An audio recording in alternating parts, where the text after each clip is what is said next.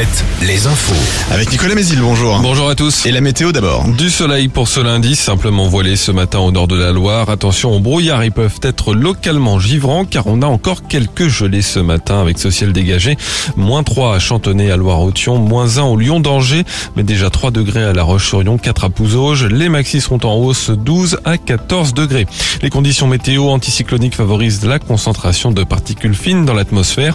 La qualité de l'air se dégrade de nouveau aujourd'hui avec un indice mauvais dans un triangle entre Angers, Segré et Domeré. Mais contrairement à vendredi et samedi, aucune mesure, notamment de limitation de vitesse sur les routes, n'est annoncée par la préfecture.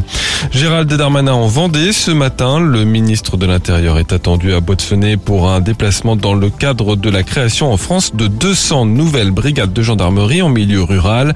La commune de boîte comme celle de la Bruffière, a fait acte de candidature pour accueillir une de ces nouvelles brigades.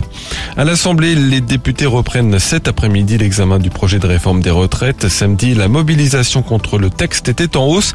À La Roche-sur-Yon, par exemple, 7500 personnes ont défilé selon la police, 12 000 selon les syndicats.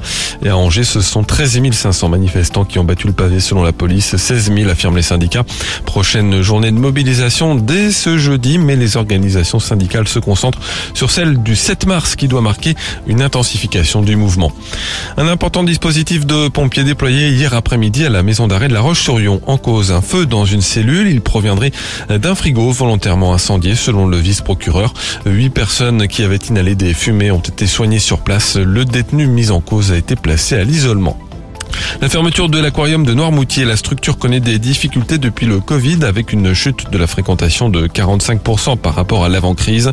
L'aquarium était en vente depuis plusieurs mois mais n'a pas trouvé de repreneur. Il employait 8 salariés au plus fort de la saison.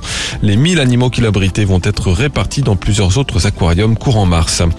L'angevine Pascal Lepelletier euh, échoue aux portes de la finale du concours du meilleur sommelier du monde. Elle a terminé quatrième hier au terme de la demi-finale. La native de La Rochelle faisait partie des favoris 68 candidats participaient à la compétition. Enfin, le foot en Angers grappille de nouveau un petit point en Ligue 1. Match nul hier contre Auxerre, mais le SCO ne profite pas de la défaite de ses concurrents dans la zone rouge du classement. De son côté, Nantes a battu Lorient 1-0. Très bonne matinée à tous. FC Nantes, Juventus de Turin, Ligue Europa. Appelez maintenant Alouette au 0820 90 9000 et gagnez un pack VIP pour deux personnes.